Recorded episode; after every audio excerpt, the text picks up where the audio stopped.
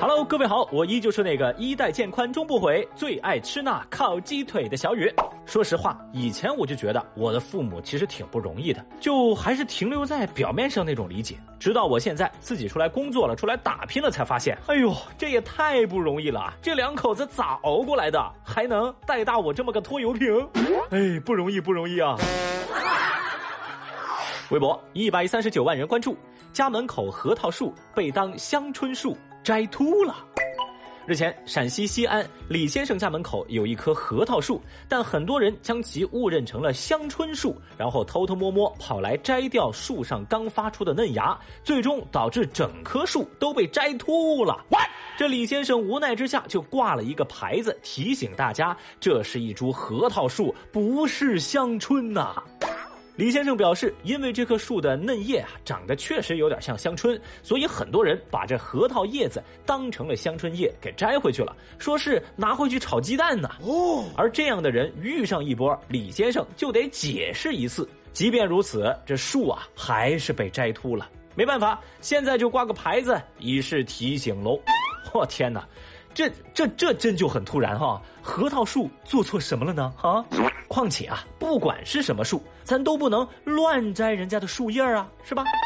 现在小雨我最担心的就是那些摘走叶子的人，一旦拿回去吃出问题了，这事儿风险可就大了。所以呢，小雨我建议李先生啊，您还是换个牌子，只需要在牌子上写打了农药，我保证没人来摘你的叶子了。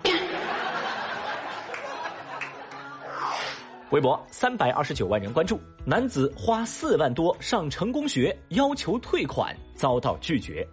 说杭州的沈先生听信朋友的介绍，报名一项成功学的课程，对方告诉他，只要你来这上课，你就能成为你想成为的人。然后他就花了四万六千块报名了。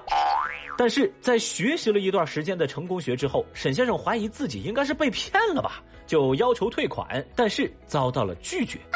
沈先生还说，那第三次上课的内容就是动员身边的亲友也来上课，让他们也买课。那时候他就怀疑，这所谓的成功学课程应该是用一种传销的方式在运作，这事儿不靠谱啊。不过相关负责人表示，呃，这只是培训课程的内容，不会涉及到什么利益分红之类的。目前当地的市场监管部门已经介入进行协调，是不是有种恍然大明白的感觉？嗨。沈先生啊，我觉得你自信点啊，把“应该”二字去掉，你呀就是被骗了。这都二零二一了，成功学这个套路看起来也是升级了。那小雨我就觉得哈，渴望成功当然是没错，但是沈先生不成功的原因，或许啊就在这儿了。防不胜防啊！就您这操作，那基本也就告别人上人了呀。会吧，朋友们，用膝盖都能想明白的忽悠课程，这沈先生愣是交了四万六。哎呀，上课的内容呢，小雨去看了，就是俗套的传销名场面，无非就是唱跳 rap 三项技能，嗯，唱那些。些什么成功歌曲，然后跳什么鼓励舞，最后再说那种各式各样鼓舞自己的口号，就那意思。顺便呢，还被要求动员身边的亲友一块来报名上课，意不意外？或许从某种意义上来讲，成功的被套路交了智商税，呃，这也是一种成功。就这种成功学的课程，学员成不成功，小雨不知道，但我知道这开课的收了钱。倒是挺成功的，糟老头子坏得很。其实啊，类似的问题有一个非常残酷的现实，因为一般消费者即便是投诉了、举报了，市场监管部门也只能协调。毕竟课程服务你是买了，对方一般也不会出现明显的诈骗情节。首先，成功这个概念你怎么去定义？其次，如果你按成功学教你的方法尝试以后失败了，那对方也可以轻飘飘的敷衍你说，这都是你自己的问题啊，因为你自己不够努力啊。Oh no！所以啊，说白了，成功学那些话术讲到底都是正确的废话。如果说手机边还有相信成功学的同学，那小雨在这儿先帮您省下这四万六。纵观这些年的热搜，据我总结，几乎每一个成功学大师都会这么告诉你：一个人要先忠于自己，再背叛自己，大气才是成功的前提。那么，怎么样才是大气呢？花钱，你要大气的花钱。因为要先懂得花钱，你才懂得怎么赚钱。嗯，今年你们跟着我释放自我，来拍手加油！明年我们一起登上福布斯，听懂掌声。微博四百三十九万人关注，员工年会被高管烟头烫脸。日前，在陕西西安一家新能源公司工作的员工刘先生说，今年二月五号公司年会聚餐时，公司高管高某对自己语言挑衅，甚至拿烟头烫自己的脸。烫了以后啊，这个高管高某还问刘先生：“疼不疼啊？烫不烫啊？疼啊，疼就对了，疼了能长你的记性。”说完转身离开。那在场的其他同事见状，敢怒不敢言。刘先生当即选择报警，并且在当天晚上就把此事反映给了公司的高层。那高层表示啊，我们会处理这事儿的。但之后啊，就没了下文。年后，高某主动找到刘先生，想要和解。对于自己拿烟头烫人家脸的行为，高某解释啊，是我喝多了啊，不小心才烫到你的。我不能想象这样的说法，刘先生并不接受。而公司也没给自己一个交代，于是他将此事曝光网络，公开喊话公司，希望公司能做个公正的调查，还自己一个公道。消息一出，引发舆论的强烈关注，网友们一致认为，这高某的行为才不是什么喝多了不小心，根本就是故意伤害，还有人格侮辱，赤裸裸的职场霸凌啊！哼，小雨，我很难想象啊，这位公司高层您得是多高的层啊啊！人都做不好，你还做什么高层？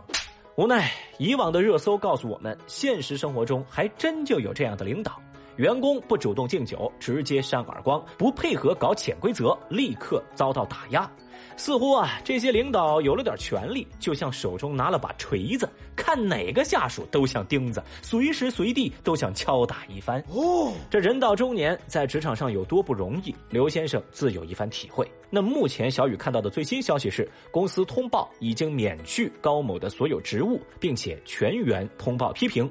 而警方介入以后，调查工作呢还在进行当中。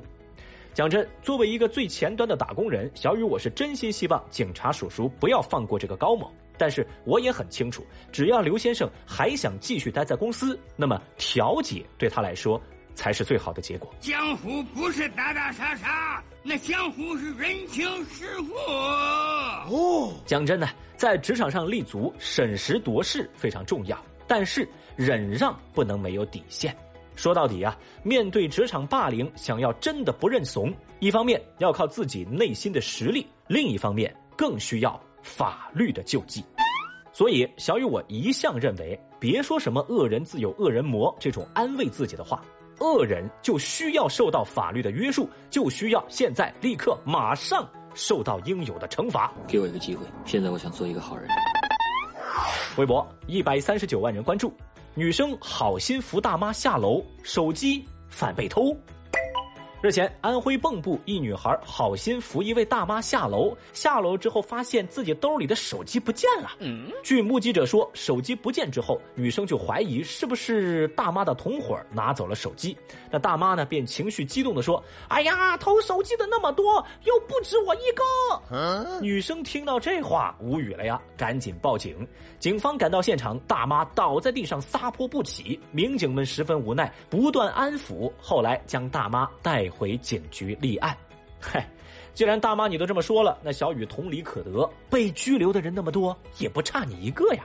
进去好好反省吧。哇，哎呀，看完这几天的热搜，小雨整个人都不好了。如果干好事儿的成本越来越高，而干坏事儿的代价无关痛痒，那对我们所有人来说都是一场灾难呢。老话说得好，勿以恶小而为之，勿以善小而不为。所以，小雨衷心希望手机边的你我都可以从身边的小事做起，咱们一块儿让这个世界充满善意。Excellent。那不如我们就先从订阅小雨的节目开始。来吧，喜马拉雅 APP 找到微博报的节目，点击订阅，这样的话就不会错过小雨的善意。什么呢？那就是即将到来的福利哦！还是那句话啊，大家的支持越给力，小雨去找福利就更有底气。所以问题来了，这波福利到底是什么呢？哈哈，关注之后的节目你就知道啦。好啦，以上就是今日份厅堂微博报，解锁更多互动姿势，欢迎您来到喜马拉雅 APP 找到微博报的最新节目留言。同样的，我也在新浪微博等待您的关注。明天我们再聊，拜拜。